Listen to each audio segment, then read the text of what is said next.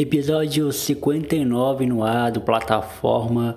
É, hoje o papo é com o Jorge Kadowaki, né? O nome dele é, é japonês, eu acho. É, a gente teve um papo muito da hora. O Jorge ele é, ele tem um canal, né, no, no YouTube, também um podcast, né, que que é um, um de entrevista, de bate-papo com jogadores ao redor do mundo e não necessariamente jogadores que estão na, nas grandes ligas, né? São jogadores que estão em, em lugares assim que a grande mídia não foca, né? Nicarágua, Honduras, nos Estados Unidos também, é, enfim, ao redor do mundo, né? Na, na Ásia, na África, na, até mesmo na Europa, na Malásia, enfim, mas que não são as grandes ligas. Então ele, ele conversa com brasileiros que jogam nesse, nesses lugares, né?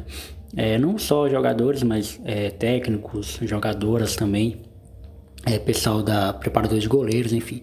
E, cara, eu, me viciei no conteúdo do cara, porque são vários papos interessantes e, e ele, o trabalho que ele faz é um pouco parecido com o que eu faço, né? Conversar com gente que eu admiro, que eu gosto, que tem histórias legais para contar, então ele preserva esse lado mais do, da, da, vida do atleta, da, da história do atleta, do que necessariamente o rendimento do cara dentro de campo. Também para dar um foco para esses jogadores que não são vistos pela grande mídia, né? Então, antes de a gente ouvir o episódio, vai aquele recadinho de sempre que é o do Clube TDQ. Você já, você já sabe o que é o Clube TDQ? Se não sabe, eu te explico. O Clube TDQ é o clube de assinantes do Teólogo de Quinta. Com 10 ou 20 reais ou mais, se, se tiver ao seu alcance, você entra para o Clube TDQ. É, a partir do momento que você faz um Pix com esse valor de 10 ou 20 e começa a receber conteúdos exclusivos do Teólogo de Quinta, você vai estar tá ajudando a gente financeiramente, ajudando a gente a, a mandar uma grana para o nosso editor, a investir mais no nosso conteúdo aqui em relação a a qualidade de áudio, a qualidade de nas redes sociais, enfim, é, crescer de alguma forma, né? E tudo isso envolve dinheiro, tudo, tudo isso precisa de dinheiro, né? A gente não se mantém através do podcast, então a gente precisa de tempo, tirar um tempo para poder produzir mais, então tudo isso é, tem custos, né? Então, com 10 reais você entra o clube de assinantes e com 20 reais você também entra para o clube de assinantes e tem uma diferençazinha aí de um para o outro, né? O, o plano de 10 dá, dá, certas recompensas e o de 20 dá outras. Tudo isso você vê na, no nosso Instagram, entre no nosso Instagram, arroba de Quinta. Lá vai ter o link que você pode entrar para o Clube TDQ e você pode ver as recompensas que lá tem também. E lá também tem um Pix para você mandar, para você entrar hoje mesmo e fazer parte do nosso clube. Beleza? Agora sem mais delongas, vamos para o episódio que tá da hora.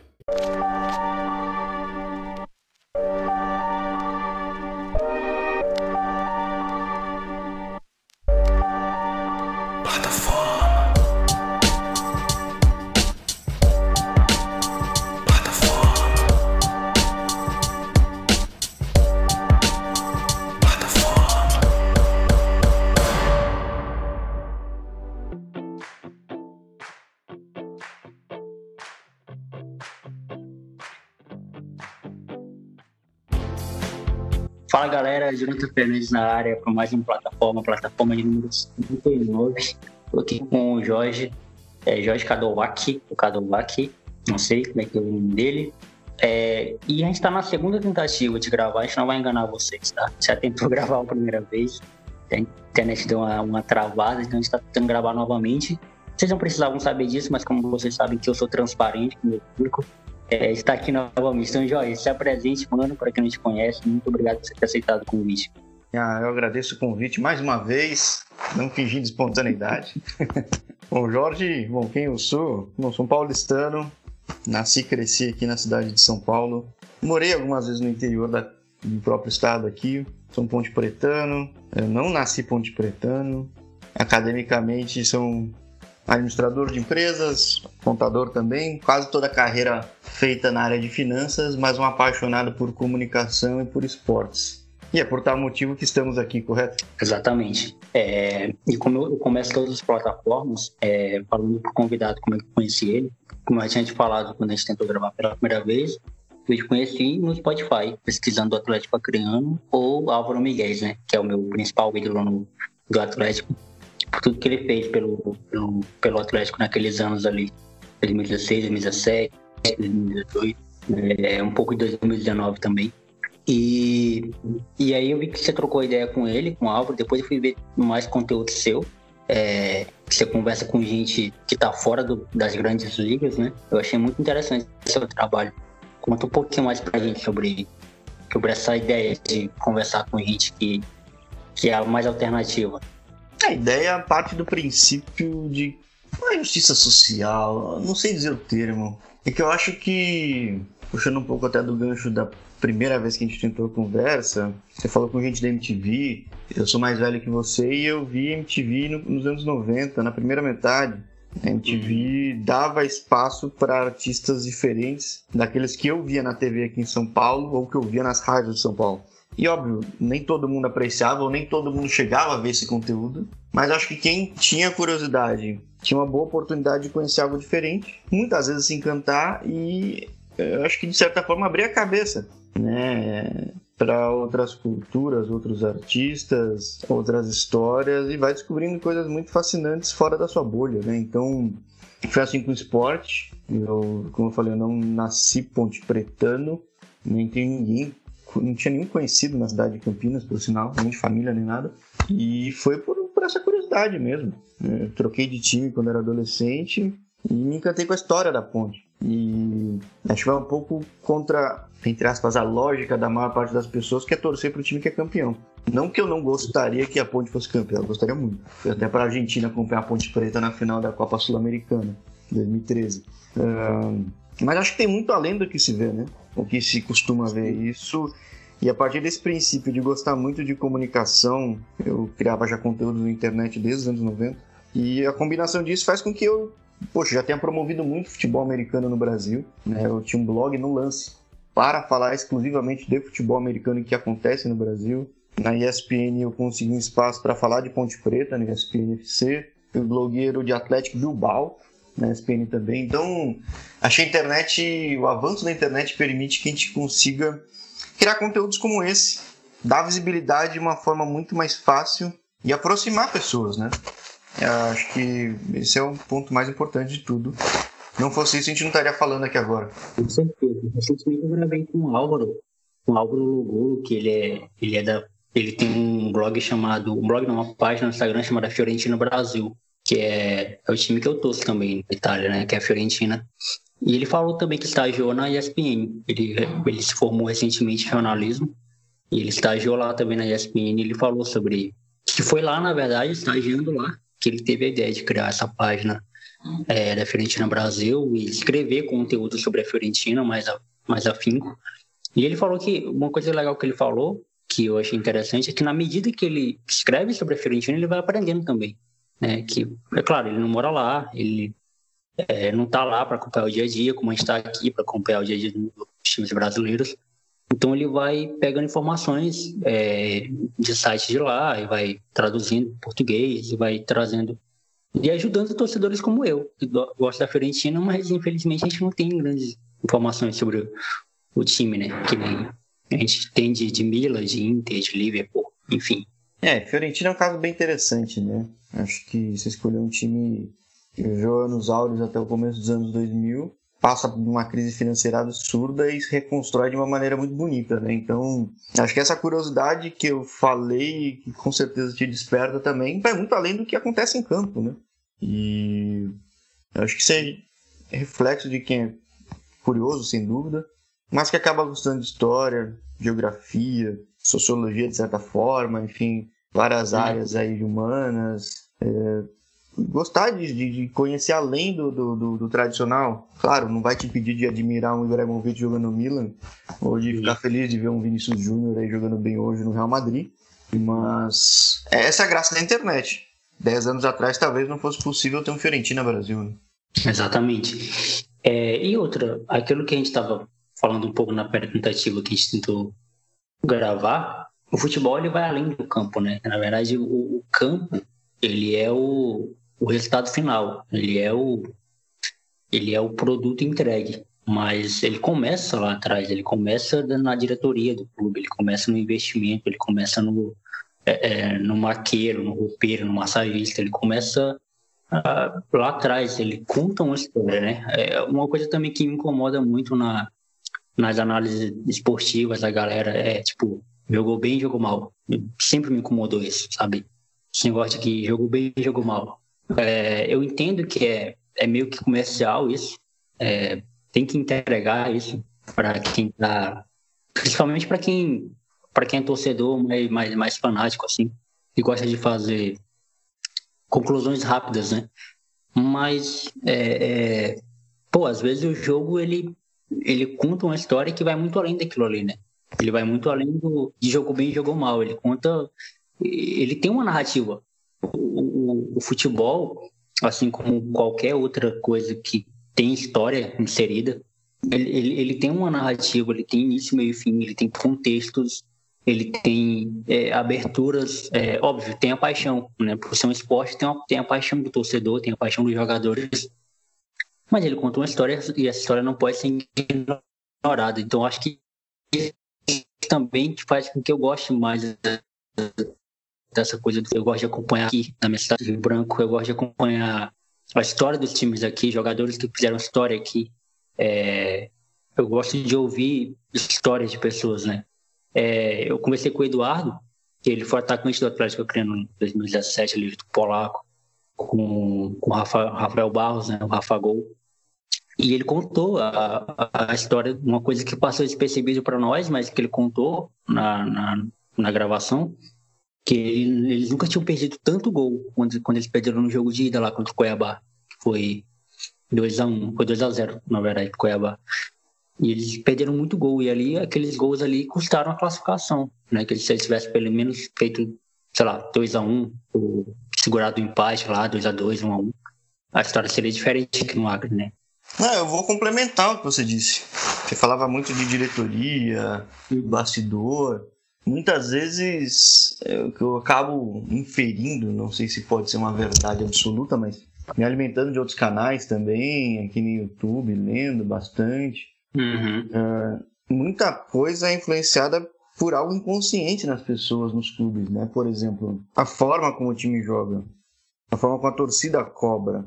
Às vezes é um fenômeno, por exemplo, eu não me lembro onde que eu vi isso daí, se foi algum livro, se foi algum vídeo, se foi uma combinação de fatores. Mas na primeira metade do século XX, a Argentina que era o futebol bonito aqui do continente. Uhum. E o Brasil mal tinha futebol. Vai procurar a história do Brasil pré-1950 quase não existe, né? É... Mas porque hoje a Argentina é conhecida como um futebol mais brigado, e aqui em tese o pessoal fala que é o jogo bonito. Lá tem uma questão de guerra, né? De como enfrentaram a Segunda Guerra, como enfrentaram a ditadura, como o governo impôs uma mudança Sim. cultural. E isso foi carregado da forma como o pessoal torce, como o pessoal joga. E aqui tentou-se fazer o jogo bonito. E isso acontece em muitos clubes, cara. Muitos clubes, por exemplo. Você não vai esperar que um Corinthians jogue um futebol lindo, mágico, maravilhoso. Normalmente o pessoal quer que seja um, um time brigado e normalmente as conquistas foram, tirando o período aí do Luxemburgo, se fechando. Né? Coisa inimaginável no Santos, por exemplo. Né? Quando o Santos traz um treinador português com um viés mais defensivo, ele poderia ter tido sucesso, mas não fazia parte da cultura consciente ou não do tudo. Então, o futebol vai, vai muito além, muito, muito além. E, e, falando de Atlético Acreano, essa curiosidade minha, eu, poxa, tive a felicidade de, de acompanhar o Atlético Acreano no esporte interativo via aplicativo. Poxa, para mim era o melhor time do Brasil e nessas andanças do canal, desses contatos que eu tive, falei com o Polar, falei muito bem do time. E ele acabou mencionando que seria, poxa, Álvaro Miguel ficaria muito feliz de ouvir todos os elogios que eu falei. E eu, de mente aberta, falei: tá bom, depois da entrevista, me passa o contato dele. E foi assim que eu acabei, poxa, tendo uma entrevista incrível com, com o Álvaro, porque é um treinador de. de entregou resultados incríveis, mas a, o, o caminho para entregar os resultados acho que são mais incríveis ainda. Né? Eu digo que o Álvaro é, é meu maior ídolo do, do Atlético, porque foi, foi ele quem fez eu, eu virar torcedor do Atlético. Né? Porque até então é, aqui no Acre a gente tem o nosso futebol, a gente cobra muito do nosso futebol acreano. É, a gente acha que tem gente por aqui que eu, sei lá, me dói no sangue nos ouvidos quando eu escuto falarem isso, mas tem gente que é, que é daqui que fala que nenhum time acreano nunca vai chegar numa Série B. E eu falo, cara, calma, baixa a bola um pouquinho, diminui um pouquinho esse tom de voz aí, porque nosso futebol, ele é muito novo, profissionalmente falando. Nosso futebol era amador até a década de 80. sabe? Até a década de 80 o futebol acreano ele era amador, ele não disputava campeonatos nacionais. É, ele, ele, era amador. Se pegar a história do futebol acreano, e eu, eu já conversei com gente que é mais especialista sobre isso que eu, o próprio Paulinho aqui Nascimento, que é um jornalista aqui, do Acre, que ele apresenta o Globo Esporte aqui, é, ele apresenta o Globo Esporte, tem 24 anos, ele já fazia o Globo Esporte quando eu nasci, então ele faz o Globo Esporte né, local aqui há muito tempo. E, e ele é um gênio nessa, sobre o futebol acreano, e ele contou, quando eu troquei ideia com ele, ele falou sobre isso. É, então o nosso futebol é muito cobrado, porque a gente também tem uma carência enorme, né? É, eu sou torcedor de São Paulo e eu só, só, sou torcedor de São Paulo porque o nosso futebol acreano não tinha um time que me fizesse gostar, não passava na TV. O que passava na TV era Flamengo, São Paulo, Botafogo, Vasco, Corinthians, era isso que passava na nossa TV. E isso também tem influência, né, Jorge? É, a TV tem muita influência pelo time que você vai torcer, né? Sim, porque acho que é um fenômeno coletivo, né? Se, vamos lá, falando mais uma vez, muito além do, do que está em campo.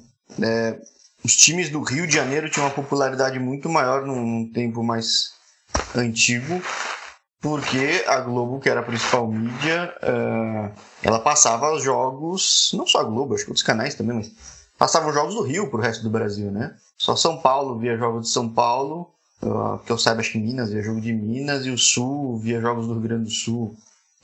Então, quando os amiguinhos, todo mundo torce para esses clubes, é natural que você acabe torcendo, seja por até uma necessidade de um sentimento coletivo de fazer parte, né? E sobre o, o, futebol do Acre, seu comentário faz todo sentido. Não precisa ser necessariamente do Acre. Uh, tive uma conversa bem interessante com um jogador brasileiro, 11 anos, no Japão. E no meio da conversa a gente falou do desenvolvimento da liga no Japão. Né? A J-League ela está próxima de completar três décadas. O futebol praticamente inexistia no Japão no começo dos anos 90. E olhe como está hoje em dia. Ganhando 3 a 0 da Argentina no Sub-23, colocando jogador no campeonato espanhol, campeonato inglês, escocês, é, começando a surgir jogador japonês que faz uma diferença técnica, comportamental, além de propriamente a disciplina japonesa, ou seja, leva tempo, cara. Tudo leva tempo, mas acho que é mais fácil ser cético, é mais fácil não, não acreditar e não lutar na mudança. Né? Acho que muita gente vai desacreditar a gente ou quem tiver ao seu redor. Mas olha só, veja bem. Uh, claro, existem fatores aí de, de, como houve o financiamento dos clubes, mas você tem em Tombos, lá em Minas, uma cidade que nem deve ter 30 mil habitantes, um time na Série C, que é Tom Benz. Você tem Riachão do Jacuípe, se não me engano, acho que não tem nem 50 mil habitantes. Tem um time na Série C que é a Jacuipense. Você teve por durante muito tempo a Luverdense, em Lucas do Rio Verde, que se não me engano também não tem 50 mil habitantes. Né? Uma Chapecoense ganha uma Copa Sul-Americana numa cidade que não tem 300 mil habitantes. E eu te pergunto, não tem isso no Acre, cara? Uhum. É, cara, e assim, é, eu lembro também, eu acho, eu posso até me confundir a data, mas se não me engano foi em 2016 que quem ganhou o campeonato acreano aqui foi a DESG. E a DESG é um time do interior do Acre, é, é Senador Guilmar. Fica vizinho aqui de Rio Branco. E, caramba, quem é do Acre sabe, Senador Guilmar é muito pequeno, cara. Senador Guilmar é um centro ali e pronto, é pequenininha que só a cidade. E um time do interior nunca tinha ganhado o campeonato acreano, é, o campeonato profissional, né? Nunca tinha vencido. E fez história, cara, esse time da 10. É, os títulos do campeonato acreano é dividido entre Rio Branco e Juventus, Rio Branco e Juventus, às vezes Independência.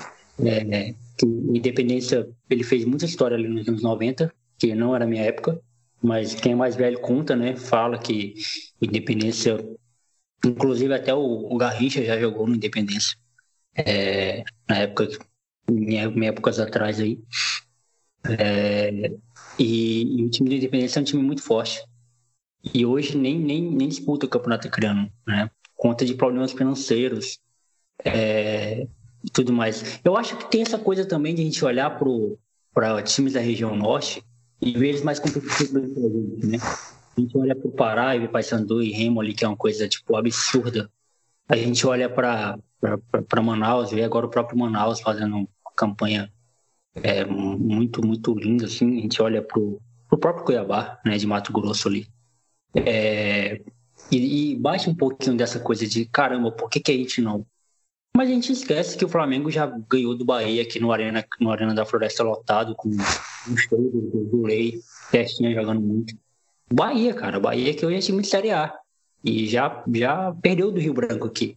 É, o Rio Branco, que já foi um. O Rio Branco já disputou é, a, a, antiga, aquela Copa, eu não sei se era sul-americana na época, mas era um torneio que quem ganhava a Copa, a Copa Norte ganhava uma vaga, né? E o Rio Branco já foi disputar, já disputou o Campeonato Internacional. É, é história, tudo isso é história, né? É, um, um, time ele não é construído só com, com o momento, não só com o presente, não só com títulos. É construído com altos e baixos, né? Conquistas e, e tentativas, é, acertos, erros.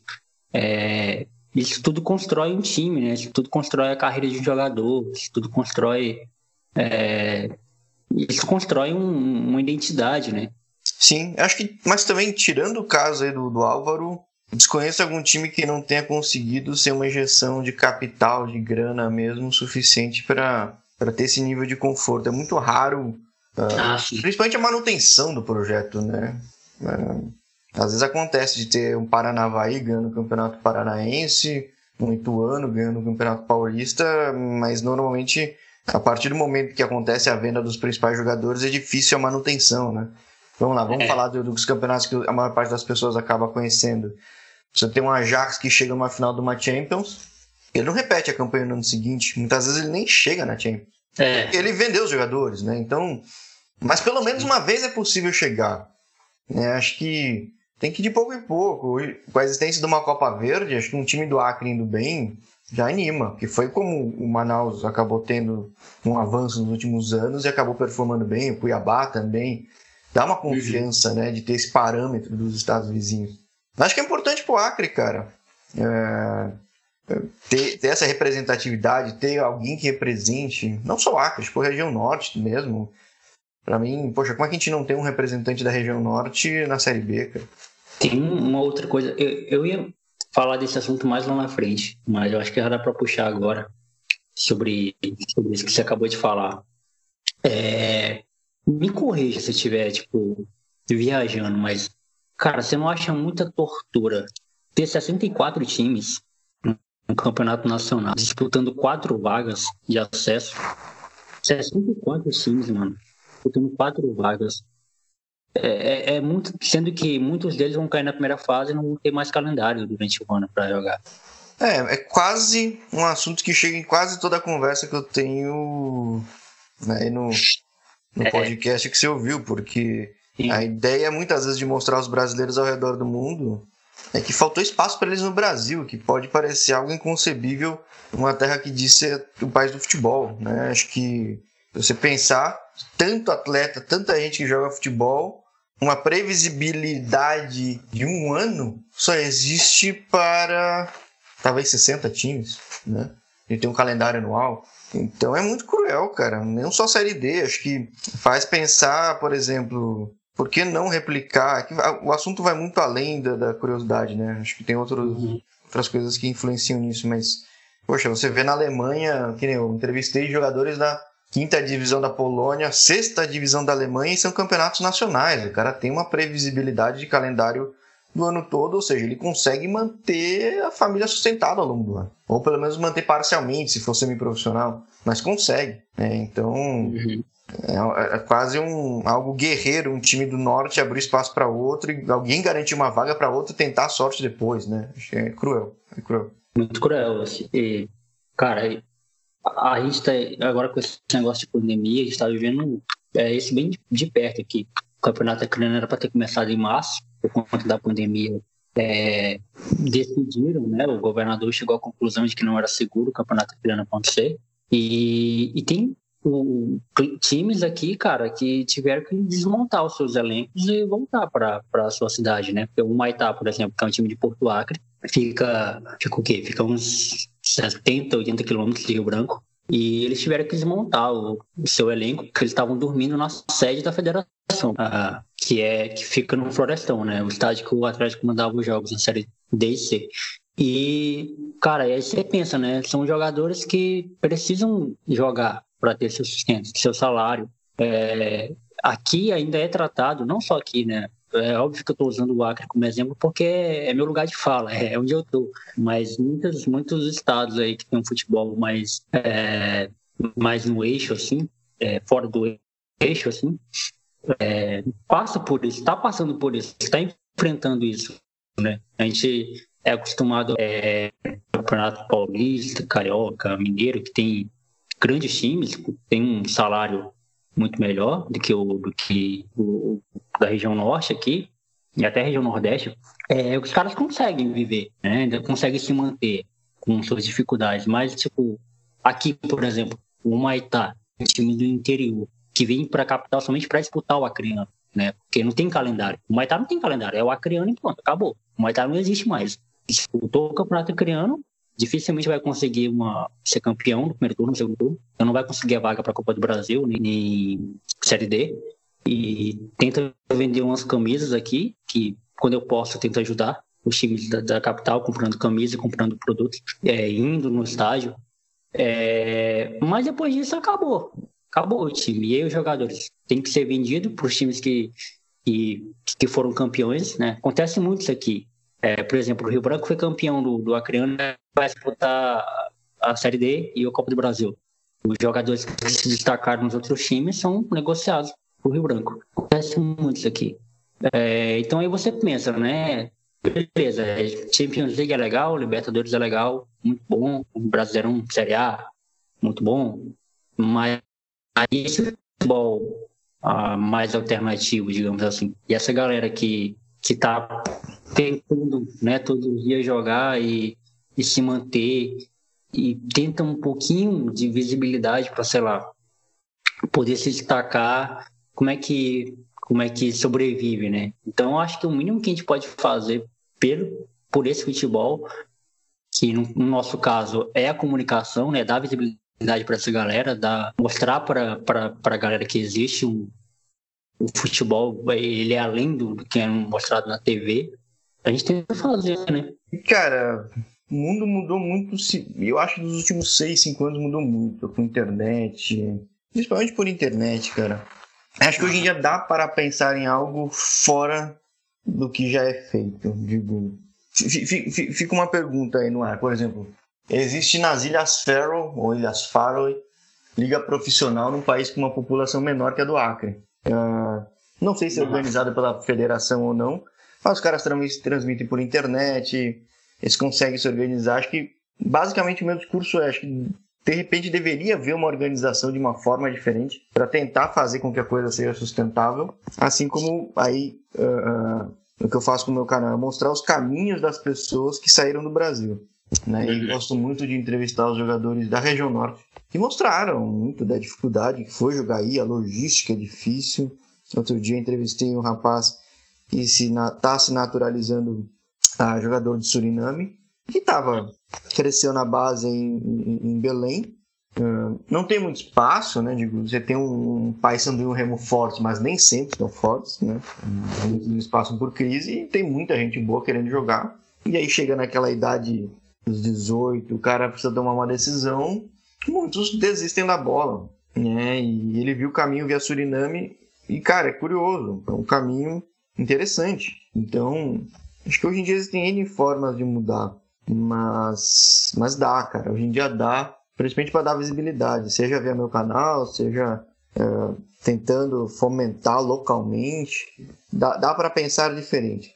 E, e, e, nem precisa ser algo macro, né? Não precisa ser algo grande. A gente pode começar devagarzinho, a gente pode começar conversando, é, conversando sobre isso com nossos amigos. É, é como eu sempre falo, é, grandes mudanças começaram com pequenas atitudes.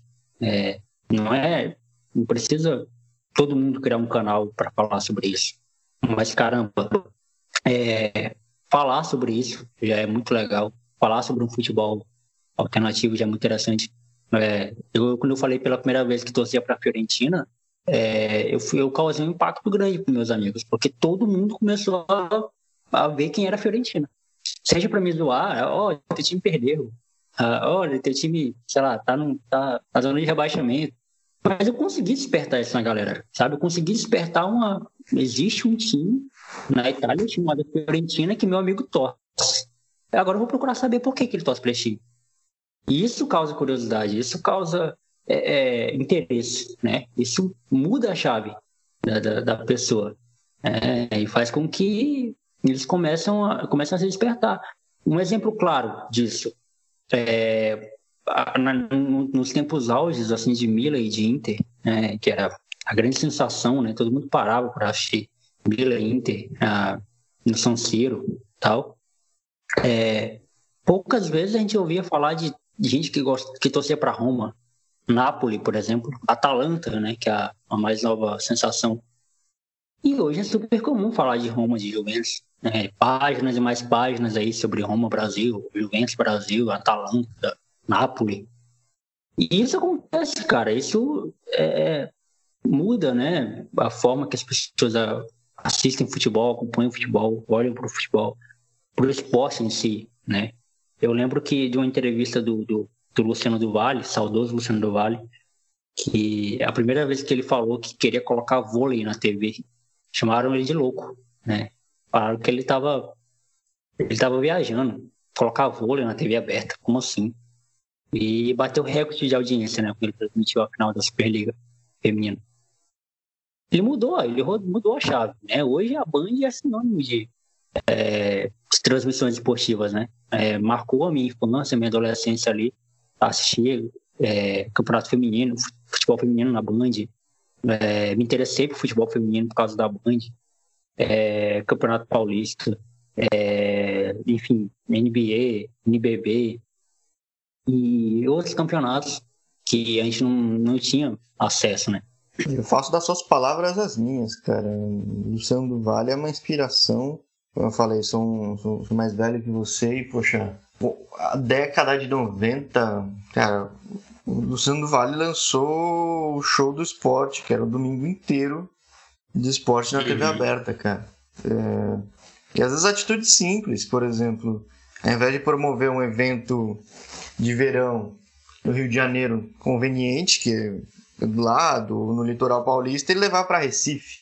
Só isso já é uma atitude bem legal. Uh, o futebol feminino que você falou, não sei de que época que você via, mas poxa, ele, ele foi o primeiro cara a colocar futebol feminino lançando a Cici. Hoje em dia muita gente nem conhece a Cici, mas jogava muita bola e não fosse a Band, muita gente talvez nunca chegasse a ver. Né? Outro dia entrevistei o Miguel Ângelo da Luz, treinador da seleção de basquete de 94 e 96, a seleção feminina campeã do mundo, uhum. né? medalha de prata em Atlanta. Não fosse a Band também, não teria visto quando era pequeno, cara. Então, uh, uma dependência de TV aberta foi muito importante, mas é o que a gente falou, é o que você falou. A internet hoje em dia permite. Você não precisa ter a torcida do Flamengo inteira do teu lado, mas encontrar amigos, gente com afinidade e não precisa ser seu vizinho você pode torcer para o Napoli junto com amigos em Recife, Argentina, obviamente na Itália, e a coisa flui, porque já tem uma comunidade online, mas existe, né? Da mesma uhum. forma foi quando eu falava de Atlético Bilbao, né? Uma torcida pequena aqui no Brasil, mas pequena por um tempo. Acho que houver, havendo uma continuidade da divulgação, tudo, claro, resultados positivos ajudam, mais adeptos surgiriam. Então, poxa, é, é o que você falou.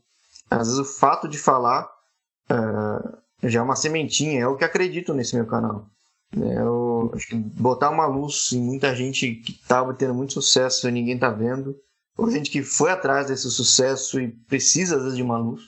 Então me, dá uma satisfação muito grande, ainda que pelo menos o projeto em YouTube seja bem novo. Mas é um trabalho que eu faço há muito tempo e felizmente posso dizer que mantenho muitas boas amizades no esporte por causa disso e querer sempre fomentar, querer sempre estimular, gastar energia de uma forma positiva, né? E isso não tem preço, né, cara? Porque não, eu imagino, eu conversei com o Eduardo, que jogou no Atlético, e, cara, eu conversei com o Paulo Henrique Nascimento, que é o jornalista aqui do Acre, e para mim essas conversas, cara, elas são eternas para mim, elas sempre vão ficar na, além de ser eternas, porque tá, tá, tá na nuvem, né, tá na internet, mas é eterna também porque está na minha memória, porque foram conversas é, que eu, eu, nunca ia noticiar para mim, sabe? São conversas que nunca ia aparecer na TV. É, eu tive que trocar ideia com cara, diretamente como na fonte, de quem viveu, de quem teve a experiência, né? De quem estava lá. É, um caso muito curioso é, que eu tive com o Eduardo, e até eu, eu falei para ele na gravação, que teve um, um, alguns escanteios que ele foi cobrar no jogo do acesso aqui no Acre, na, no, no Florestão, que eu tava rouco, né? Eu tava gritando, eu, eu acreditei muito naquele, naquele jogo, naquele acesso. E eu falava, Eduardo na área, Eduardo na área. Eu gritei, mano, eu gritei. Eduardo na área, porque o Atlético tava com uma, uma série de, de, de, de, de escanteios curtos, sabe? Que tava me enchendo o saco já. E eu gritei. Escanteio curto é um crime, cara. escanteio curto é um crime mesmo. Eu falei, Eduardo na área, eu acho que ele me ouviu, até perguntei pra ele quando eu gravei. Eu falei, Eduardo, você me ouviu? Você ouviu um maluco gritar, bola na área? Ele falou, eu devo ter ouvido, mas eu não sei se, se eu ouvi, se, se, foi você, mas muita gente, na, na hora do jogo, a gente não, não escuta muito. E, e, e uma dessas, dessas bolas na área quase que saiu gol. É, o João Marcos desviou, eu lembro como se fosse hoje. Ele jogou na área, desviou no zagueiro, o João Marcos desviou e a bola vai, vai na trave, assim, quase que saiu gol do, do Atlético e eu vibrei muito. Então são essas e, e outras histórias pô, você mais do que ninguém, que você tem um acervo de conversas com gente é, muito incríveis. É, inclusive, eu tô maratonando seu canal. Eu tô começando desde o primeiro episódio lá que você postou. Tô vindo até o mais recente, só que você não para de postar, você não para de conversar com gente, cara, e vai só acumulando conteúdo para eu assistir. E, e, isso dá uma bagagem pra gente que é, pô, não tem como trocar, né? Não tem como, como substituir por, por, por nada. E é uma sementinha, você vê, eu cheguei até você através de uma pesquisa de um jogador, de um treinador específico. É, então, viu como isso faz diferença? Viu como isso causa impacto? Por mais que a gente ache que não, não, não cause grande impacto assim, porque a gente é acostumado com coisas grandes, né? A gente é acostumado com, com números, né? Com, com coisas gigantescas, mas na verdade tudo começa de alguma coisa, de algum ponto, de alguma de algo que de alguém que olhe para aquilo e fala isso aqui tem como seguir, tem como prosseguir, né? É curioso, né? Porque começar deveria ser o mais simples, mas é o que as pessoas menos fazem, né? E, e agradeço as palavras, cara. Acho o canal ele é um, um agrupamento de vários projetos que eu tinha, dentre eles um canal de Instagram chamado Esporte Feminino, que eu faço questão de divulgar uhum. a mulher brasileira no esporte. Por isso que eu entrevisto as jogadoras ao redor do mundo. Né? Poxa, você tem jogadora brasileira lutando pelo espaço dela em Israel, Camarões, Austrália. Uh, e é muito recente, mas, poxa, é uma sementinha, né? E acho que ajudar a dar essa luz é muito legal. E a gratidão do atleta também é muito bom, cara. Então, sim, vai impactando um, impactando dois, impactando três. E, claro, aí tem a disciplina, a continuidade disso que é importante. Acho que começar, claro, é essencial. Continuar é um desafio. Mas pelo menos do meu lado é algo que eu acredito há tanto tempo, cara, que não, não tem como descontinuar, não. Então pode acreditar que vai surgindo bastante conversa muito interessante. Até porque Sim. aos poucos as pessoas estão indicando também. Apesar de muito novo, o canal está indicando o canal, pessoas, atletas procurando, atletas sendo procurados. Ou seja, já tem um impacto positivo sim. É, isso é inquestionável. Sim, com certeza. Ah, e, e tem muito mais gente que, que tá indo também para fora, né? Tem um, um acreano, por exemplo, o Gabriel, é, ele é acreano, ele é daqui, ele tá jogando futebol da Croácia. Eu tô tentando conversar com ele pra gente gravar já há um tempinho, só que aí no momento, na época que eu, que eu conversei com ele, ele estava acertando o passaporte ainda, questão de, de o passaporte dele estava vencendo, ele acabou que não queria conversar naquela época porque é, não ia ter muito assunto, o futebol estava parado também. Então agora que voltou, ele dá para conversar com ele melhor. Teve o, o Matheus também, que agora foi pro futebol da Coreia do Sul. Tem muita gente também que, que a gente ainda não descobriu, né? Que, que dá para conversar, que dá para trocar ideia. Sem dúvida. Ó, oh, na minha lista tem Devo conversar com um treinador brasileiro que comanda a ilha de São, Cristão, São Cristóvão em Neves, o menor país aqui da continente americano. O cara, pô, tem um histórico incrível, incrível. Espero falar com ele logo. É Léo Neiva. É... Poxa, o time está disputando a eliminatória da CONCACAF, já ganhou os dois primeiros jogos. Uma ilha super pequena, impressionante. Tô tentando falar com um brasileiro que disputou a Champions da Oceania por um time de Papua Nova Guiné. Caramba. Estou uh, tentando falar com um brasileiro que defendeu a seleção do Timor-Leste. Cara, tem brasileiro em tudo quanto é canto e eu espero que tenha cada vez mais. E o canal acabe fomentando isso, porque tem espaço para brasileiro e seria bom, seja pro africano, pro amazonense, pro paulista, enfim. É mais uma alternativa além do mercado que às vezes quase não existe, né? Acho que uma coisa que você falou até de ah, em São Paulo é mais fácil, tudo, talvez é uma, é uma imagem que se tem, né? Claro, é mais fácil para o jogador do São Paulo, do Palmeiras, do Corinthians, mas são pouquíssimos times. Né? Eu torço para a Ponte, não me era raro sair do estádio e ver jogador pegando ônibus na saída, cara. Isso não é um nível de conforto que você imagine de um jogador de futebol passando na televisão, TV a cabo. Eu entrevistei outro dia o Serginho, que, cara, o cara é um ídolo da Bolívia, ídolo, ídolo. Tá há quatro anos no Jorge Wilstermann. Ele praticamente largou a carreira aqui no Brasil não tivesse chegado o convite para jogar lá. Isso que ele tinha passagens por Série B, Série C, uh, times com calendário quase o ano, quase sempre o ano todo, mas é porque é difícil. E, poxa, é São Paulo, então uh, o canal. Acho que só o fato de entrevistar um cara num país e permitir que um atleta dê um Google, ou procure o cara no Instagram, me troque uma ideia e abra uma oportunidade, poxa, já é muito gratificante, sem dúvida nenhuma. Sim, cara, e eu acredito muito também, né, nessa mídia alternativa, né? É, óbvio que a mídia, a mídia tradicional ela não, ela não, vai morrer, ela não, é, é bobagem a gente achar que uma coisa vai substituir a outra, é, o rádio vai acabar por causa da TV, a TV vai acabar por causa da internet, não, eu acho que é bobagem, mas é importante ver que a mídia alternativa, se é que eu posso dizer jornalismo alternativo, né, entre aspas, jornalismo com muitas aspas, mas enfim, mídia alternativa é um termo melhor que a gente faz, que eu faço, que você faz, o Álvaro do Fiorentina Brasil faz, é, e muita gente faz, criando uma página no Instagram, no Twitter, é, propagando futebol, é, seja futebol feminino, masculino. É, isso é, é uma forma de encher a internet, ou pelo menos dar, colocar na internet coisas que, cara, você não vai acessar no IGE, por exemplo. Você não vai acessar no TNT Esporte, na página a ESPN dá mais atenção né, para esse tipo de, de, conteúdo, mas, enfim, na home da ESPN não vai estar. Então, eu acho que é, é, é a nossa função também. Se a gente. E, e, é uma outra tecla também que eu bato, né? Se você tem um conteúdo, se você gosta ou sabe falar de alguma coisa, cara, joga para fora. Porque às vezes tem gente também que gosta da mesma coisa que você, mas por falta, não tem. Tantos anos eu fui torcedor da Fiorentina sozinho sem ninguém para chamar de amigo. Uma cara que você. É que talvez no Acre não tenha torcida, mas, poxa, a Fiorentina é. para mim é um time relativamente popular, cara. Porque quando você era pequeno tinha Edmundo e Batistuta no ataque, cara. O Edmundo, por exemplo, é um grande responsável por eu gostar da Fiorentina. Então, pois é, então por muito tempo eu fui sozinho, cara, da Fiorentina sem conhecer ninguém. Até que eu dei um Google lá e achei páginas de gente gostava da Fiorentina também.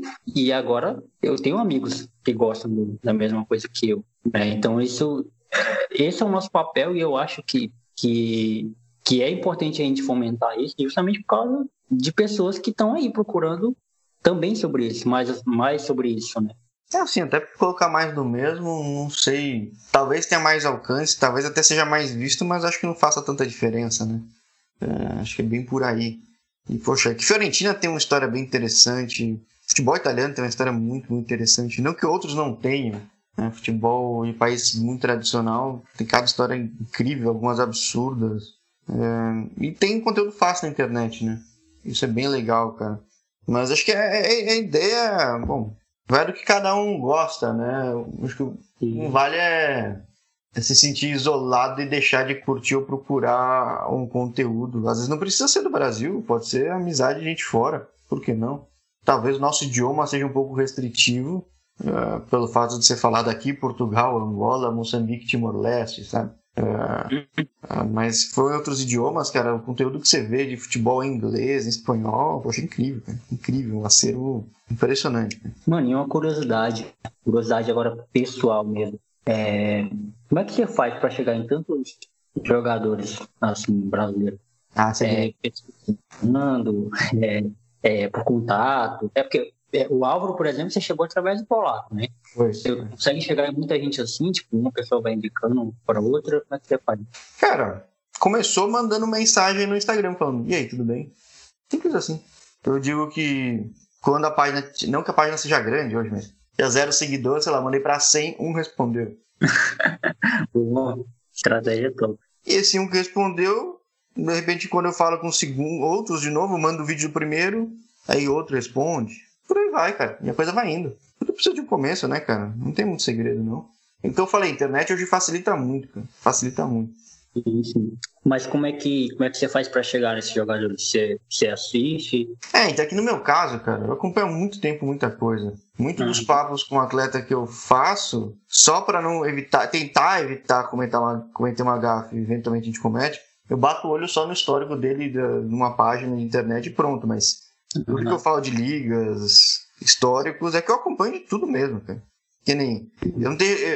Na conversa com o polaco, uh, não teria falado tanto de futebol do norte se eu já não acompanhar, sabe? Uhum. Não, não, acredito que seja um repertório construído da noite pro dia. É um acúmulo de curiosidades, acho que isso é fato, sem dúvida nenhuma. O que facilita também na hora de procurar um atleta, lembrar de um clube específico, despertar a curiosidade de um caso. Por exemplo, eu falei com o Rafinha do Lao Toyota, que é o maior time do Laos. Uhum.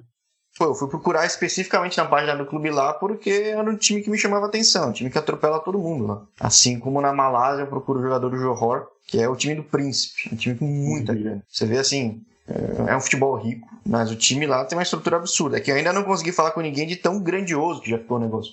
Mas é algo que.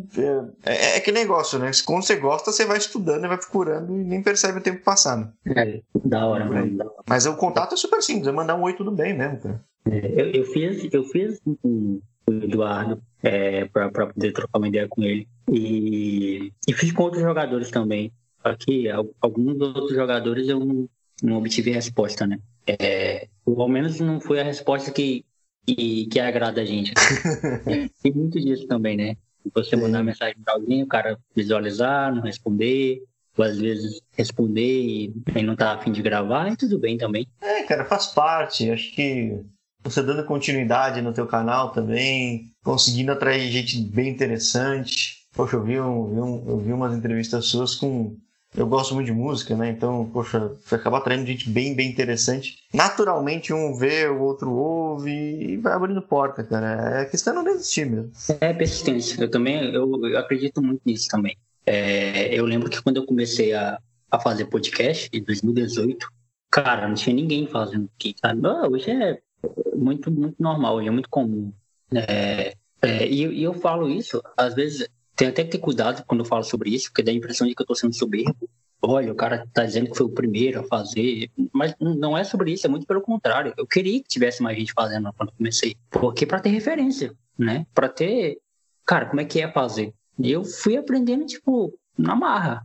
Né? Porque as únicas pessoas que eu sabia que faziam não eram daqui, era de fora. Então, até eu encontrar uma identidade de, de programa, de como fazer, de, foi um uma luta, assim, uma.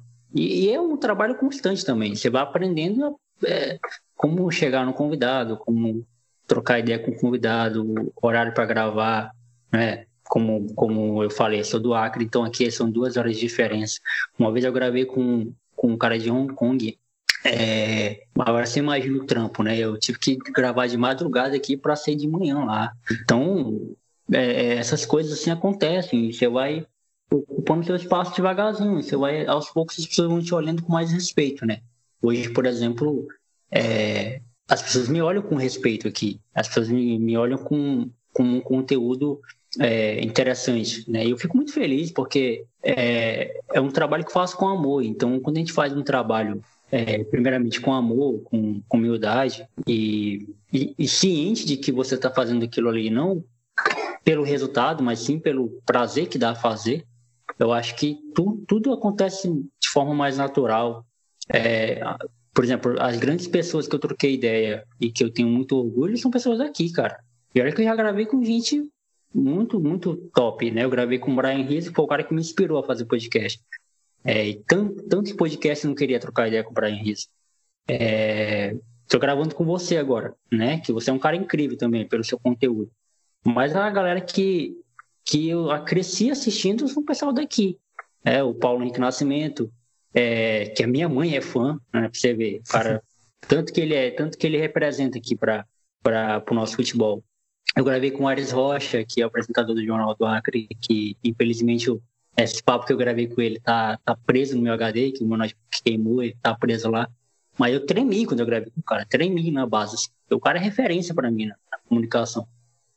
Enfim, então a gente grava com gente que as pessoas olham assim, que, é, que, é, que é tão comum, são pessoas tão comuns, mas que para mim, que para muita gente também, é uma baita de uma referência. Então, é, é, aos poucos, né, aquele velho ditado, né, que é um ditado que nunca vai morrer, né, que é de, de grão em grão a galinha de papo, né. Sim. E a outra, cara, para de repente na visão de uma pessoa é um desconhecido, mas para muitos é muito importante. Né? Voltemos ao, ao caso do Álvaro Miguel. O impacto regional dele é muito grande. Então, poxa, é um conteúdo meu que eu tenho certeza que foi bem ouvido e visto aí. E que, cara, aqui, uhum. de repente no resto do país ninguém tenha visto, mas é, aos poucos quem acaba vendo vai, vai conhecendo e vai contando um pro outro. E, e para mim foi muito importante falar com o Álvaro. E, poxa, eu falei com vários jogadores que eu conhecia há muito tempo, gente que eu admirava há muito tempo, e, pô, a história dele é incrível, cara. Assim como de, é, muita gente acaba surpreendendo, até por, por falta de material, sabe? Uh, sim, sim. Por mais que a internet, como eu falei, seja muito boa, tudo, mas ainda existe uma precariedade de dados, tudo. A gente vai conversando, vai conhecendo a história pessoal, é, umas coisas incríveis, cara, incríveis. E isso, mais uma vez, é graças à internet, né? Acho que imagine, se você tivesse tentado fazer algo assim 15 anos atrás, teria que tentar uma vaga numa rádio, né? Será que é ver é, Sim, ele é muito mais difícil, né? Sim, e, e, talvez hoje você consiga muito em breve um impacto maior do que numa rádio aí. Cara, você acredita que isso aí foi uma coisa que o Ares me falou? porque é, eu, não é que eu seja frustrado, eu não sou frustrado em não ter cursado jornalismo, mas assim, ficou um ponto de interrogação na minha vida. Eu falo ficou como se eu fosse, sei lá, se tivesse 50 anos, né? Sou novo ainda, ainda posso fazer uma faculdade de jornalismo. Mas eu meio que não quero, né? Porque, e aí quando o Ares me falou isso, foi um, conforto para mim, né? Que ele falou que ele é um gigante do jornalismo. O cara apresentou o Jornal Nacional. É, então, você imagina. E ele falou para mim, cara, que continua no teu podcast, continua fazendo o que você está fazendo, que você vai chegar em mais lugares do que você chegaria numa, numa mídia tradicional. É, uma coisa é a gente olhar para esses, esses caras que já estão estabelecidos e, e, admirar e querer a mesma coisa que eles. Mas se você for ouvir a história dos caras, oh, o Ares falou que ele era bancário, ele não tinha nada a ver com, com jornalismo. Uma vez ele estava passando pela TV TV Acre e foi lá e pediu emprego. E entrou. Incrível. Foi assim. É, a gente imagina que o cara, sei lá, estudou anos e mais anos e, e estagiou. Não, ele era bancário e estava sem rumo na vida, foi lá, conseguiu uma vaga e, e, e estudava administração, né, parece, se eu não me engano. E até que conseguiu entrar. E anos depois, que ele já estava na TV, é, trabalhando na produção da TV, sei lá, na redação, foi que ele começou, ele entrou na faculdade de jornalismo. Então, para você ver, é, são caminhos totalmente diferentes para coisas totalmente diferentes, e mas que fazem total sentido, né, para a vida. E é muito bom ouvir essas histórias, cara. É, nossa, eu, é, eu sou um, me considero um privilegiado, assim, de com, com 24 anos ouvir histórias de muita gente diferente e que me ajuda e que eu trago até para minha vida mesmo, para minha vida pessoal, histórias como a sua, de pessoa do, do Álvaro, do são dois Álvaro, né? O Álvaro Miguel e o Álvaro Loguro da Fiorentina Brasil, que eu troquei ideia recentemente. E é muito legal ouvir essas histórias que faz com que a gente dá um gás a mais e renova a gente também, né? Sem dúvida, cara. O próprio ânimo que deu esse meu canal que leva meu nome me levou a criar canais também em outros idiomas, porque eu falo espanhol, eu falo inglês. Criei canal em espanhol e inglês e, cara, você vê que a mesma facilidade de chegar um Oi, tudo bem, tem um Olá, que tal, cara. É, falar com o Gavilan, que foi um puta ídolo aqui no sul do Brasil, em espanhol essa semana. Deu falar com um jogador nigeriano que tá indo pra MLS agora, nos Estados Unidos, na, na Liga Norte-Americana. Da internet, cara, na, na, base da, da raça, na vontade, vai indo, cara. E você vê que é sempre possível. É possível. É, e a outra coisa é, é o tal, a tal da globalização, né? Faz com que a gente em mais pessoas que, poxa, é incrível. É, eu lembro da primeira vez que um, um ouvinte de fora do, do, país veio falar comigo, que eu fiquei assim, perplexo, sabe? Eu fiquei, caramba, tem um cara lá da Angola me ouvindo. É, sei lá, é louco isso, né? Você, você sabe que é possível, você sabe que é possível. Mas quando você pensa nisso na prática, quando você, caramba, o cara tá me ouvindo lá da Angola, eu nem sei onde é que fica Angola, sabe? É longe, eu sei que é longe pra caramba. E, e o cara mandou uma mensagem dizendo que me ouvia, que era brasileiro, e tinha, mora na Angola já há 10 anos. E o cara me escuta desde então. E, pô, isso gera uma satisfação na gente incrível, né? Pra você ver. É, é basta a gente parar de, de olhar um pouquinho pro, pra nossa caixinha e abrir um pouquinho, botar a, a cabecinha do lado de fora da, da, da, nossa caixa que a gente começa a ver quanto gente legal tem no mundo, né? Quanta gente com histórias legais tem no mundo. É, enfim, é, é muito aprendizado que dá, é muito aprendizado possível, né? Ah, sim, sem dúvida. Até eu pego uma, uma comparação que você falou. Nos anos 90 aprendi a programar, fazer sites comprando revista na banca, cara. Uh, e aí eu comecei a fazer sites e falava de esporte, obviamente, porque é o que eu gosto. E eu, né, na época, nos anos 90, era muito comum ter a página não oficial de alguém, porque, cara, não tinha quase nada na internet, né? O atleta não tinha site. E eu gostava muito de tênis feminino. Eu tinha uma tenista chamada Helena Dockett, uma, uma sérvia que tinha se naturalizado australiana. E eu estava acompanhando ela desde o juvenil, que eu via no Sport TV. Criei uma página lá. Cara, o que eu recebi de mensagem da Finlândia, da Sérvia, da Austrália, eu falei, cara, eu tinha 14 anos. Tipo, eu, eu ficava impressionado, cara. Então, mais uma vez, o podcast. Eu não sei quem, mas tem mais ouvinte nos Estados Unidos que no Brasil. Meu, ah. como não sei, mas tem. É. E é louco isso, né? A gente não, a gente não tem noção. É, além de a gente não ter noção, a gente não tem controle. É, você publicou ali, cara, tá disponível para o mundo. O mundo pode te ouvir. É, isso é louco também. Durante muito tempo, agora não, agora tá mais equilibrado, mas durante muito tempo, a, o, o, meu maior público era fora do Acre, né? É aquele, aquele velho ditado, né? Que é santo de casa não faz milagre, né? Então, o meu maior público era de São Paulo, é, São Paulo, Minas, Rio, Rondônia. Era, era o meu maior público. No Acre tinha. No Acre quem me ouvia era meus amigos. Só. Mas é bom, né? Os amigos ouvirem, né? Porque eu enchia muito o saco mesmo. Ah, escuta aí, escuta aí meu podcast, escuta aí. E eu lembro, cara, hoje, é, sei lá, o Flow ajudou muito isso, né? Mas na época que eu comecei a fazer, eu tinha que explicar primeiramente o que era e depois ensinar o cara a ouvir. Ele não sabia onde clicar, é, como apertar, quanto tempo tinha de duração. É, e hoje, é, hoje todo mundo sabe o que é podcast, facilita um pouco para a gente, mas tem muita gente que ainda não sabe. É, tem gente que acha longo, tem gente que acha curto demais, tem gente que, que, que quer pular. então é para você ver, né, cara? E, e, e, eu agradeço muito a Deus e, sei lá, e um pouco do meu potencial também de não ter desistido, porque motivos a gente tem muito para desistir. Mas a gente continua fazendo e, pô, a gente chega, a gente vai eh, subindo, né? Eu, eu gravei com o Rogério Vilela, Vilela, por exemplo. E ele, e ele falou, na própria gravação ele falou que o que pesou dele ter aceitado o meu convite, que ele recebeu vários convites, né? Pô, ele é o Rogério Vilela, o cara do mundo canibal, comediante, é, tem um videocast agora muito em alta.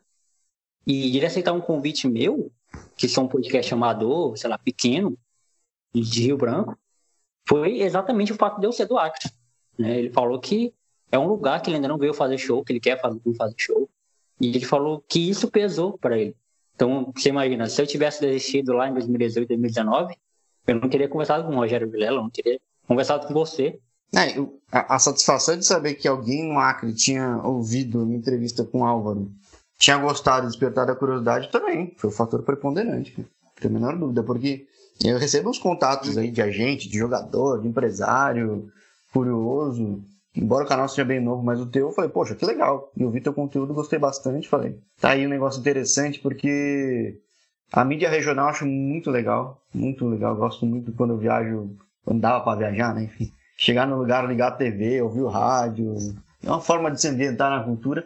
Mas a mídia regional também, ela tem sua limitação, seja geográfica, populacional e com a internet uhum. hoje, você, pô, vamos pegar o Whindersson, né, cara? O Whindersson Nunes. Se não fosse a internet, ele estaria preso onde ele estava tá, até hoje. O cara, pô, o Brasil inteiro conhece, boa parte do mundo conhece.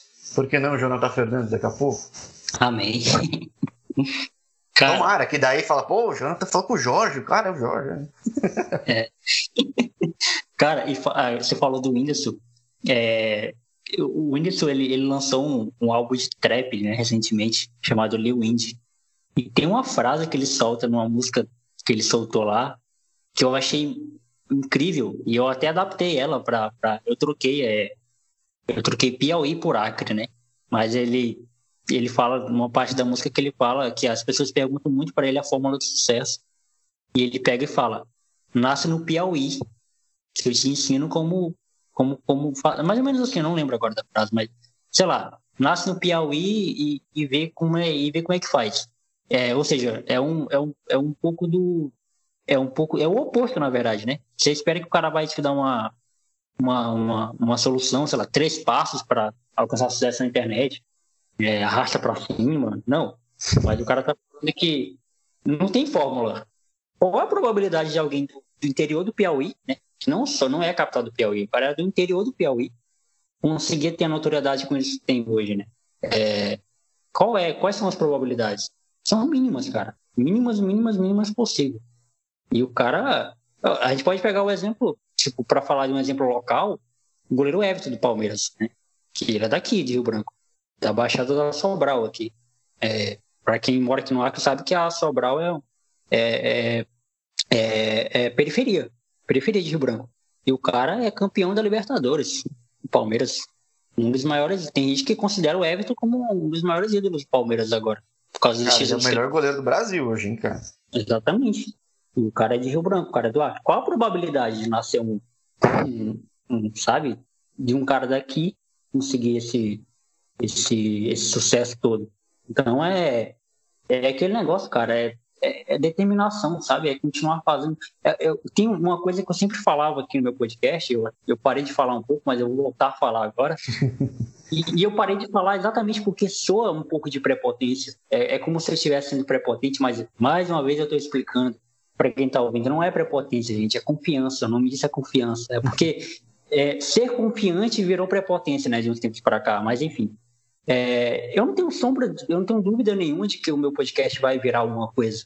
E quando eu falo vai virar alguma coisa, eu não estou dizendo que vai ser sucesso, que vai estar tá no, nos top 10 do, do Spotify, eu não estou falando isso. Estou falando que vai virar alguma coisa de relevância. É, e eu, ele já tem relevância aqui no Acre. Mas eu acredito que ele pode ir além, sabe? É, eu, eu não duvido que eu possa ser convidado para dar palestra, é, trocar ideia com gente, que eu já fui convidado até para dar palestra, mas enfim, eu posso virar alguma coisa através de um conteúdo que eu criei, de um conteúdo que eu crio, e de forma independente aqui da minha casa, é, sabe? Com, com, com, poucos recursos que eu tenho. Por quê que eu, que eu tenho essa convicção? Porque eu acredito no que eu faço, eu acredito no meu potencial. Talvez, se o Whindersson também não tivesse essa confiança que ele tinha lá, que ele achava que ele, que ele era bom, a ponto de ir para São Paulo sem dinheiro e passado fome, e, enfim, você precisa confiar no que você faz. É uma confiança que, que sei lá, você não consegue explicar. Eu não consigo explicar porque que tem essa confiança em mim. Ah, é uma confiança que você precisa ter, porque senão você desiste, né? É só você fazer uma pesquisa rápida aí, de tantos podcasts que começaram nessa pandemia e acabaram. Muita, muito canal no YouTube, podcast, enfim, conteúdo na internet que começa e acaba. Ah, e sim. É que às vezes falta um, um, um tema, uma predileção, alguma maneira que a pessoa continue. Mas é que talvez as pessoas acham que vão criar, vai bater um milhão de cara. Não é assim, né? É, acho que é uma cultura muito imediatista hoje em dia. Mas uma coisa interessante de estar onde você está, que é diferente de estar em São Paulo, por exemplo, talvez, talvez, me corrija se eu tiver, se você discordar, mas a, a chance de você impactar mais gente ao teu redor e ganhar musculatura para ganhar mais notoriedade fora seja maior que em São Paulo, onde tem uma concorrência de conteúdo muito grande, de, de, de, de mídias, de conteúdos que te distraem, de coisas muito grandes ao redor, sabe? É, Eu concordo. Tal, tal, talvez o Whindersson estivesse em São Paulo, talvez não desse, tivesse dado tão certo. Uhum. É, acho Tipo, ele encheu o saco dos amigos, tudo, forçou, forçou, forçou, assim como muito youtuber, muito instagramer por aí, blogueiros, que são de centros distantes. Então, pode ser um bom caminho. Ainda mais que você, cara, você já conversou com as referências daí. Então, é, isso dá confiança, sabe? É, você herda com muita generosidade uma bagagem muito importante que as pessoas têm e que ficam muito felizes de compartilhar, que é ainda que a minha bagagem para você tenha sido chegar, falar, bate em 100 portas perguntando oi, tudo bem, entendeu?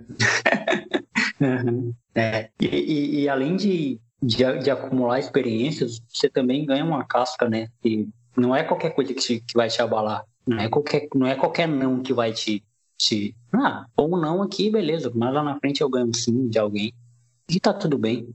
É, tem um jogador do, do Atlético que eu tentei conversar com ele e. Bom, ele, ele não me respondeu, né? Mas aí, o cara me segue, o cara acompanha é, as minhas publicações lá no Instagram. É, tudo que eu posto ele visualiza, enfim, mas ele não me responde, não sei. Eu não vou falar o nome do cara por, por achar antiético. E eu achar que um eu vou trocar ideia com ele. E aí eu cheguei no Eduardo e falei, Eduardo, tenta fazer a ponte para falar com esse cara, eu quero muito trocar ideia com ele.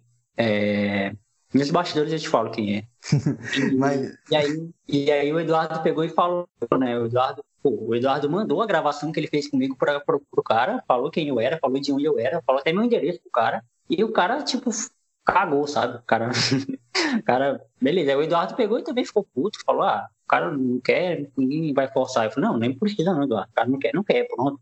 Ninguém é obrigado a conversar com ninguém. Tá, tá suave, tá ótimo. É. Mas uma coisa curiosa, cara. Eu, né, conversando com muito jogador, tem muito jogador que troca ideia, conversa, mas não grava porque né, é tímido. Tem sim, muito, sim. cara. Tem muito, muito jogador muito tímido, cara. É...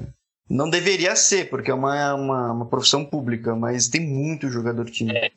Não, a gente entende. Tipo, eu, eu entendi. É, o cara não quer, não quer conversar, beleza. Apesar de que é, eu vi gente que conhece ele, né, que conhecia ele na época do que ele jogava no Atlético, que falavam que ele é meio que arrogante mesmo, ele é meio que nariz em pé, mas eu não conheço o cara, não posso fazer esse, esse julgamento, né?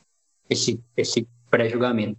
Mas acontece muito de, de, histórias. Agora você imagina se eu recebo esse não no começo, né? Lá em, é, e eu entendo, cara, quem começa a fazer um conteúdo e desiste. Eu entendo, apesar de achar que não é a melhor opção, não é o caminho. Mas eu entendo que gente que desanima começo, porque ninguém escuta. Caramba, eu, no começo, cara, só quem me, me ouvia era eu e meus amigos. Eu próprio me ouvia, o meu editor ouvia e só. Eu, no começo, é, o começo é difícil, realmente, né? Mas você tem que continuar, cara. Se você realmente acredita no seu conteúdo, né? É, veja a minha primeira entrevista. Entrevistei um jogador, cara, muito bom. Muito bom, de uma base muito boa, Danilo. Uh, uhum. Mas aqui no Brasil, ele acabou não ficando muito conhecido, mas hoje ele é um cara que está no Cazaquistão. Imagina uhum. chegar para os amigos e falar o seguinte: falei com um jogador no Cazaquistão, vem entrevista dele. Você imagina. É um puta jogador, cara. Um jogadorzão, mas, cara, aí vai muito daquele negócio que a gente fala: ah, tem o rótulo, tem isso, tem aquilo, mas, cara, me abala. Não abala. Cara, você, você pode adiantar aí é, algumas coisas, algum jogador que você tá marcado já para gravar, algumas coisas que a gente pode. E outra coisa também, é, uma outra pergunta em cima dessa, é, você pode deixar de até de, de dica para quem está nos ouvindo, porque eu conheço é, plataforma para assistir futebol alternativo, eu conheço a, MyCujo só, é, mas lá não tem, por exemplo, lá não tem a J-League, né? Lá não tem o campeonato chinês, pelo menos ainda não vi. Você pode deixar algumas, sei lá, alguns sites que a gente pode assistir futebol mais alternativo, futebol de fora, futebol da Malásia, da Coreia do Sul. Site de aposta, cara. Caramba, site de aposta, verdade. Teve jogador, eu falei com Eli Sabiá, cara, um cara super conhecido aqui no interior de São Paulo. Uhum. Foi pra Índia, ele falava, ó, oh, minha família me vê no Sporting Bet, cara. Caramba, real. E Mas... é, um jeito, é um jeito legal, em qualquer sentido da palavra, de ver uhum. o jogo pô, colocando um centavo lá, sabe? Sim, sim. Esse, esse é um é. caminho bem legal. É, lá eu vejo primeira divisão do Japão, segunda, terceira divisão. Não especificamente esse site, tem uns outros também. Mas é, é muito bom para ver. Cara, você vê futebol americano, basquete, tudo. Era isso que eu ia perguntar. Precisa criar uma conta só? Ou precisa parar também? Não, cria uma conta e bota um depósito mínimo, é, que, é, que ele libera. Qualquer site aí. Tem outros caminhos, não legais, mas eu prefiro ver nesse que o sinal é bom, tudo, sabe?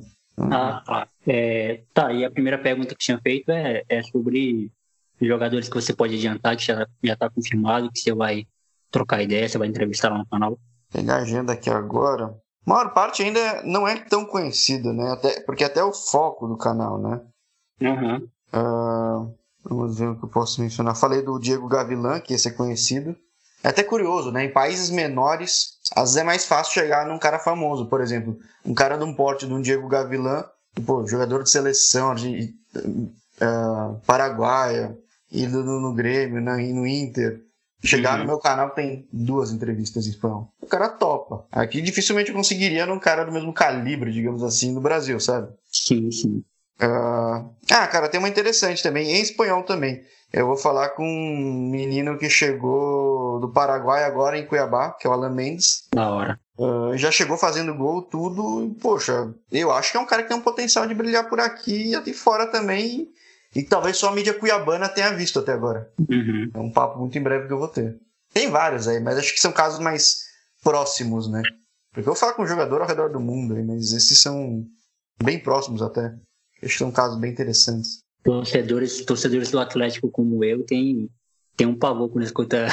Cuiabá, Arena Cuiabá, Arena Pantanal. Não, cara, mas é que mata-mata é cruel. Uhum. Acho que já um resultado do, do time ter sido mais ou menos desmontado, né? O próprio Polaco falou e o Álvaro também que tivesse sido elenco da Série D teria levado. Certeza.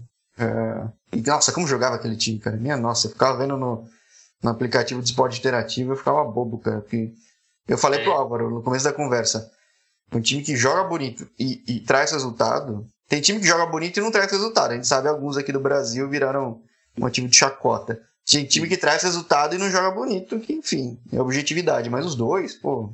E saber é. que era um time super humilde, eu achava que tinha. Cara, eu achava que tinha muito empresário por trás. Tinha uma puta grana. Não, muito pelo contrário. Sim, sim. Então, é, é, conversando que a gente conhece histórias incríveis, cara. É. E, não, e, e a minha relação com Cuiabá é de amor e ódio, porque, é, brincadeiras à parte, pô, é muito bom ver o Cuiabá na Série A. Muito bom. É, é de encher os olhos de orgulho, assim, sabe? porque a gente sabe que é um trabalho de gestão, sabe? É um trabalho de, de, de aos poucos. É, e, claro, poderia ser a gente, poderia ser o Atlético, mas vai chegar. Chegou para o Cuiabá, vai chegar para o Atlético, vai chegar para o Rio Branco, vai chegar para outros times também. E vamos falar, é, é chegou no Cuiabá sem depender da Arena Pantanal. Tem uma Arena Pantanal, mas não foi isso que fez a diferença, né? Sim, sim. Por isso que eu falo que o futebol ele, ele vai além das quatro linhas, né? E as quatro linhas é o, é o resultado final, mas o trabalho que, foi feito, que é feito lá atrás é todos o, o, diferencial. Sim, ó. Tem um papo, o papo mais longo do meu canal durou mais três horas. Falei ah, com o Diego Jardel. Diego Jardel, que é o rei do acesso aí do Havaí, do Botafogo do Rio. Uhum. Tá hoje jogando no Agiman dos Emirados Árabes. Cara, ele rasgou elogios da gestão do Cuiabá, cara. Ele teve uma passagem muito breve ano passado. Mas ele falou muito, muito bem da gestão. E, e eu que trouxe pra time que tá um bom tempo na Série B, cara, já muito. O Cuiabá podia muito bem ter subido antes, sabe? Uhum. Elencos muito bons. Muito bons. É. Uh, mas enfim, Série B é difícil, cara. Série B é. Você não é um time gigante e em situação financeira relativamente boa, é difícil subir. Vamos ver, será que o Cruzeiro sobe? Será que o Vasco sobe? O Botafogo sobe? Não sei, cara. É, agora aumentou, aumentou mais ainda a competitividade para esses times, né? Sim, eu, eu não me surpreenderia se nenhum dos três subisse, sabe? Nem eu. Nem eu. É, não, e outra, é, de, Série B é muito difícil também por causa da questão logística, né? De viagens. A gente vê, por exemplo, o CSA de Alagoas. A dificuldade que o CSA teve de fazer viagens longas. É, eu acho que é uma coisa que a gente vai enfrentar também se um dia a gente chegar na Série B. É, em relação a viagens. Na Série C, o Atlético já sofreu, tem que pegar o Juventude lá no Rio Grande do Sul, é, o, Boa, o Boa, Boa Esporte lá no Rio Grande do Sul, é, no Nordeste, jogos pegando o Náutico lá em Pernambuco. É, mas é algo que a gente vai ter que enfrentar, né? Se a gente quiser se manter numa Série B da vida, por exemplo. Nem a Copa Verde é fácil, cara. Exatamente. Eu tenho uma ressalva né, na Copa Verde, né? Vou deixar o Brasiliense disputar uma Copa Verde meu Deus. É, não, não, e a Copa Verde vai até Vitória, cara, no Espírito Santo, extensão geográfica. Eu acho interessante por uma questão de futebol capixaba não aparecer muito, mas é uma extensão Sim. geográfica meio gigante, né? É, eu acho que, enfim, a minha, a minha opinião é mais, é mais tradicional. Eu acho que cada região deveria ter, já tinha antes, né? Tinha Copa Minas, Minas Sul, né? Tinha hum. o Rio São Paulo, enfim, tinha uns torneios regionais. É porque, pô, dá, dá, por que, que não faz um campeonato somente com a região norte? Tantos times legais que a gente não conhece, time de Tocantins, do Amapá, do, de Roraima, é, do Pará ali, faz um campeonato somente com times do, da região norte, né? Mas enfim. Eu, ó, eu no meu nos tempos de futebol americano do Brasil via lance, uhum. conversei com uns caras de uns times de futebol americano perto lá de Chapecó, na verdade no Paraná. Eles falavam da dificuldade logística de enfrentar um time em Curitiba por 10 horas de ônibus, sei lá. Eu falei para eles, mesma coisa. Por que você não queria não dar um jeito de chamar a galera do Rio Grande do Sul, Santa Catarina e aí fazer uma liga do extremo oeste? Cara, criaram. Então acho que é, às vezes é questão de perguntar, às vezes é questão de falar. É...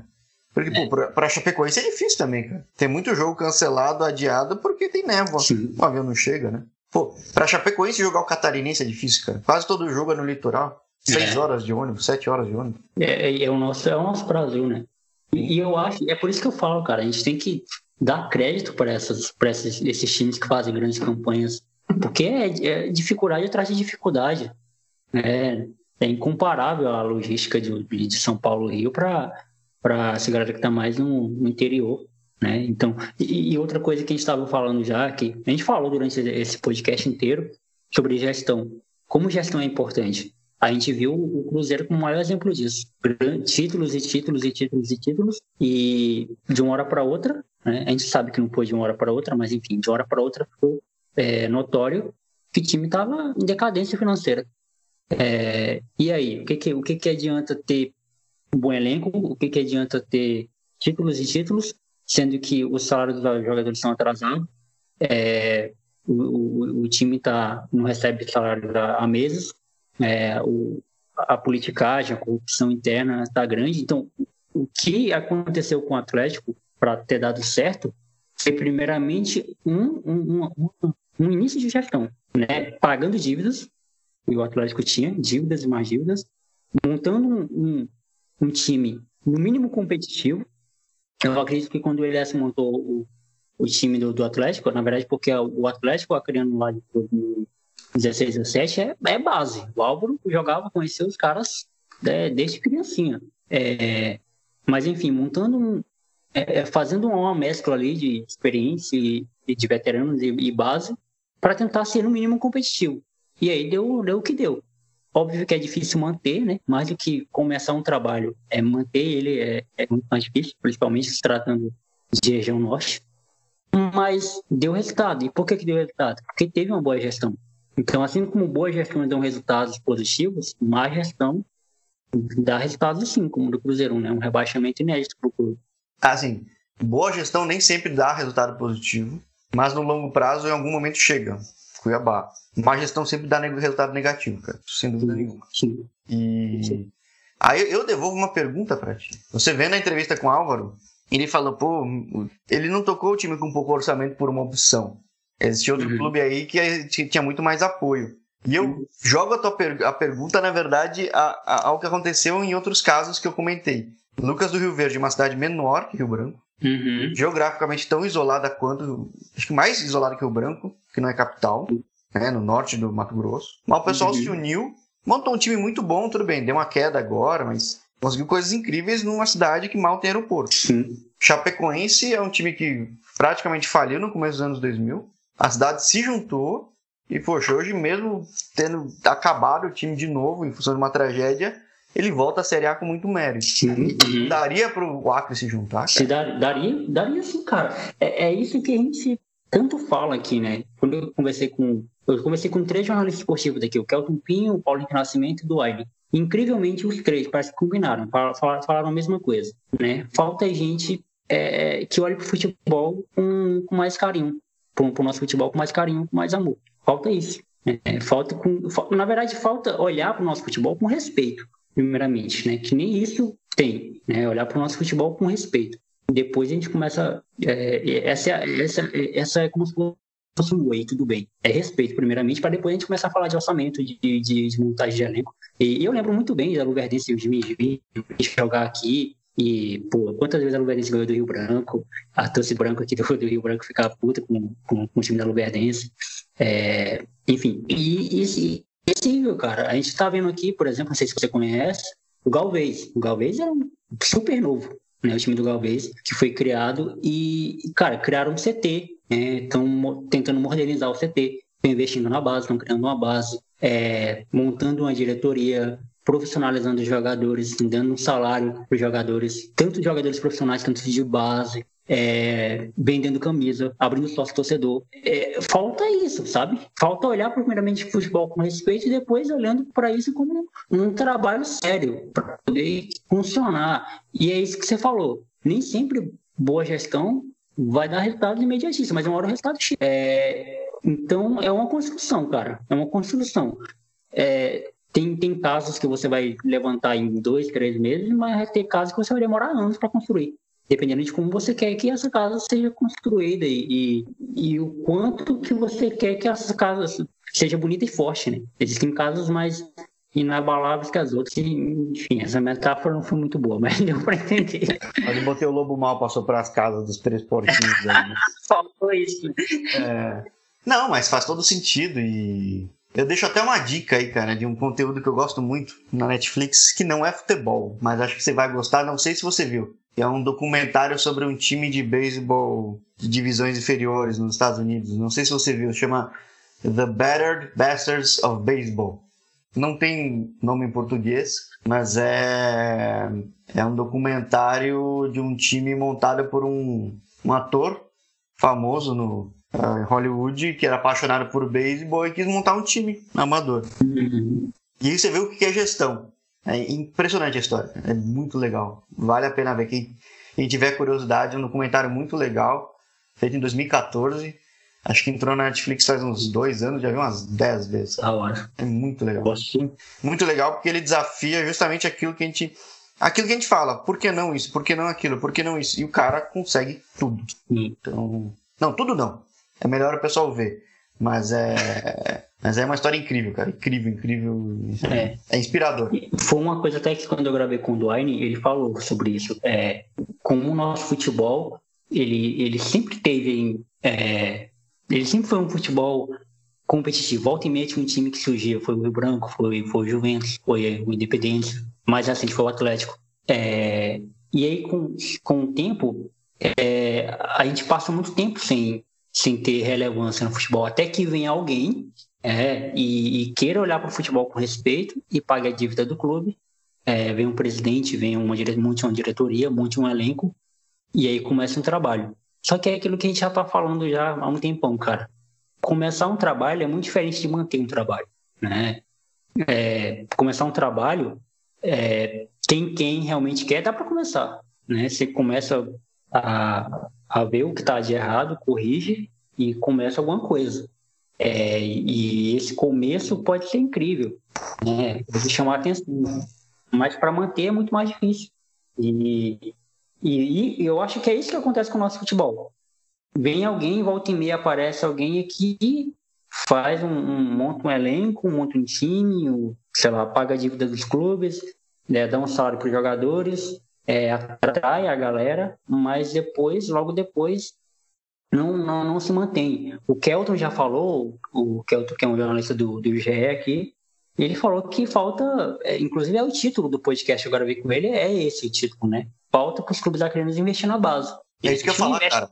Aí precisa de base, porque geograficamente está distante, trazer o pessoal tem um custo. Sim. E é o desafio do Ajax. A gente, eu falei do Ajax, ele sabe que vai perder jogador sempre. Já que ele sabe que vai é. perder, que seja ganhando dinheiro. Mas e para repor? O Ajax B é um timaço, cara. É, um timaço. E é preciso, né, cara, formar, formar jogadores. É, eu, eu, trabalho com uma, com uma moça, é, uma amiga minha, que o filho dela, ela joga, joga na categoria de base do Galvez. Se tu vê, o cara, é, o menino é mó talentoso, cara. Ele tem muito talento. E eu torço muito por ele torço muito para que ele, ele siga no futebol, porque eu também já tentei ser jogador aqui no Acre. Fiz, fiz escolinha, depois fui para o Sub-15, disputei campeonato criando, depois eu, tive um problema, eu tive um problema com o meu ouvido esquerdo, eu fui, parei, passei um ano sem jogar, perdi o time, perdi o tempo e, e, e pronto, não, não, não virei jogador. Né? Talvez se alguém tivesse apostado, investido em mim, tivesse me dado uma condição para que eu pudesse fazer tratamento e, e voltado e, e, continuado. E muitos amigos meus também aqui que fizeram escolinha, que foram de base, é, tiveram lesões é, no começo. Não, pô, você ter lesão no começo da sua carreira, você ter uma lesão na base, cara, é muito complicado, porque você não tem estrutura, né? Pra, você não tem uma estrutura do, do, do clube para te dar, para te manter ali, para te tratar, é, te dar um suporte para que você possa continuar é, fazendo seu tratamento, te dê uma renda. E, pô, é difícil. Então, eu acho que o que o Galvez é, tem feito aqui no Acre, é, eu acho que espero que os clubes acreanos olhem para isso e queiram copiar também. É, investir na base e montando um CT, de, de dando estrutura para o jogador, que isso é muito importante. Eu acho que isso é um começo, sabe? Acho não, cara. Isso com certeza é. E até para o pessoal pensando em dinheiro mesmo, cara. Isso dá dinheiro. Quem quiser, pô, desenvolve o jogador e vende ele com um valor mais caro, porque ele já vai estar tá mais maduro e mais bem, bem moldado, sabe? Dá pra fazer, cara. Cara, eu acho que é isso, né? A gente não sei se tem mais algum assunto pra gente conversar, mas. Ah, a gente acho... pode prolongar por muita coisa, mas pode ficar para um próximo papo. Quem sabe no futuro aí, os nossos canais estando bem, sustentando a gente direitinho, a gente não fazem loco, hein?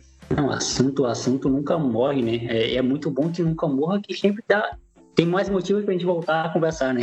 Sem dúvida nenhuma. Tem um, uma deixa aí pra gente voltar a conversar. E agora que a gente tem um contato de um do outro, a gente volta e meia, a gente pode trocar ideias sobre. Eu quero que você me passe no, alguns contatos também. pra trocar ideia. É, Jorge, mano, quero te agradecer demais por você ter aceitado o convite. É, eu sempre agradeço muito quem aceita gravar comigo, porque é, tempo é algo primordial, né? Tempo é algo riquíssimo. Então, quem põe tempo para trocar ideia com alguém, para mim já é alguém que mereça agradecimento. Então, quero te agradecer muito por ter se disposto a, a trocar uma ideia comigo. É, sou fã, virei seu fã, acompanho seu trabalho continuam acompanhando. É, e esse, esse é o seu lugar de fala, né? Fique à vontade para você falar o que você quiser, mandar abraço, mandar recado, deixar suas redes sociais, te divulgar, fique à vontade. E mais uma vez, obrigado. Ah, eu que agradeço o convite. Já falei que foi com muita satisfação ver aqui um canal, pelo menos no YouTube, né, nesse formato, essas entrevistas que eu tenho feito ainda muito recentes, muito breves, enfim.